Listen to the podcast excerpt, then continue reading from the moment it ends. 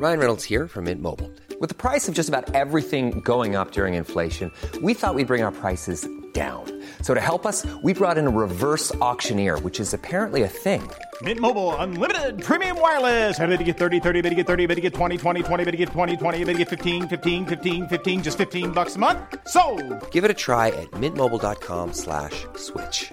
$45 upfront for three months plus taxes and fees. Promo for new customers for limited time. Unlimited more than 40 gigabytes per month. Slows. Full terms at mintmobile.com. Bonjour, bonsoir, bon après-midi à toutes et à tous.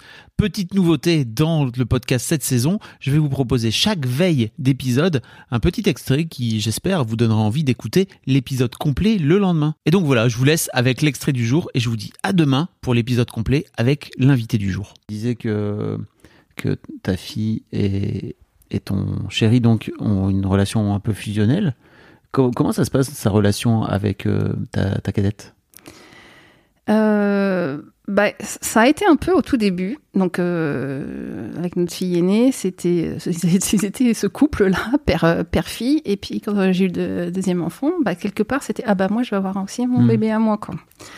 Qui est pas forcément bon équilibre, quoi, tu vois. Mm. C'est un peu. euh, Et puis, euh, mais bon, ouais, moi, j'étais très beaucoup dans la maternité, quoi, tu vois. Donc, Ouais. Vraiment, c'était mon bébé, quoi.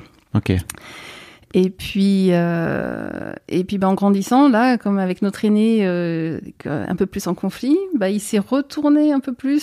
C'est pas qu'il s'intéressait pas à elle, il a toujours été hyper présent, mais si tu veux, il était tellement dans ce truc fusionnel avec notre fille aînée que quand elle, elle a commencé un peu à fermer les portes, bah, quelque part, il s'est un peu plus Mm. intéressé à sa, à sa cadette, quoi, à faire plus d'activités, des choses comme ça avec elle, parce que bah, la grande, elle voulait plus trop, quoi. Ok. On peut parler euh, de, de la façon dont tu as vécu justement cette, euh, ce couple. Hum ouais. C'est un truc, non non, mais c'est très bizarre de dire ça quand même. Mais Bah, bah, malgré tout, c'est comme ça que je le vivais. Quoi. Ouais.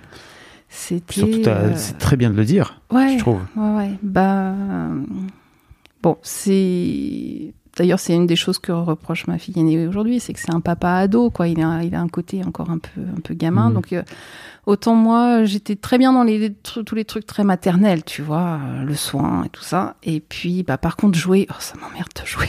Ça, vraiment. Même petite, tu vois, j'ai jamais aimé les poupées, les Barbie, euh, les dinettes. Pff, voilà, ça, ça va bien cinq minutes, mais c'est pas. voilà, c'est une vraie question. hein. Est-ce que tu joues avec tes enfants ou alors tu, tu les regardes quoi Ouais, voilà. Je trouve ça trop intéressant. Et, et j'arrivais pas à me forcer, quoi, tu vois. Donc je le faisais un peu, cinq minutes, mais bon, c'est bon. Alors que lui, il pouvait passer mais des heures et des heures. Mais il jouait avec vraiment, tu vois. ça- Donc je pense que ça a contribué aussi beaucoup à leur, euh, à leur lien, quoi. Et, euh, et je sais plus quelle était ta question. Bah, au départ, comment tu vivais justement le ouais, fait que. ce bah, il, bou- il bougeait pas mal pour son boulot, il voyageait pas mal, et c'est vrai que je sentais que quand il rentrait, bah, tout ce qu'il avait envie, c'était retrouver sa fille.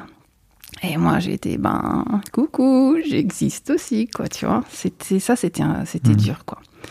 Tu lui as dit? Et euh, ouais, ouais, ouais, on a eu quelques crises comme ça où à un moment donné, j'ai dit mais bon, moi il faut, moi aussi j'existe quoi, tu vois. Il entendait ça? Il le non, Bof. non, bof quoi. Je pense qu'il réalisait pas à quel point ça pouvait être un peu violent pour moi quoi. Parce que euh, c'est pas que j'étais comme acquis, mais euh, après c'est pas quelqu'un d'hyper démonstratif d'un point de vue euh, émotionnel quoi. Même si c'est un hypersensible, c'est euh, Ah, ça. Voilà. Moi, les mecs qui Donc, sont moi- hypersensibles mais qui le montrent pas, voilà. un Et- grand classique. Et donc, moi, je le voyais hyper démonstratif avec elle. Et Mm. puis, ben, moi, j'avais un peu les miettes, quoi. Donc, Mm. euh, ça, c'était, difficile, ouais. Ok. T'as rien de plus à dire sur le sujet Co- Comment, comment vous en êtes sorti Vous en êtes sorti?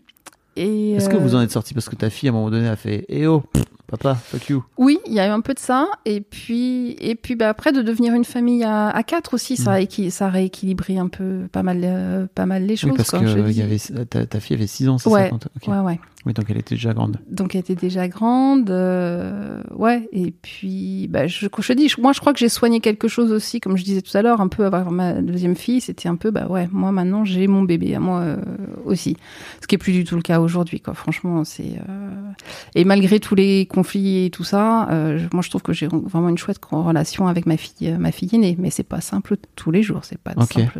Comment simple tu la définirais ta relation alors si tu dis que Bah, parce que j'ai vraiment poussé la communication. C'est-à-dire que quand les portes se fermaient, euh, moi, je, j'allais gratter, quoi. Mais tu vois, ce qui est tout paradoxe, c'est que j'arrive à le faire avec ma fille et beaucoup moins avec mon, avec mon compagnon, quoi.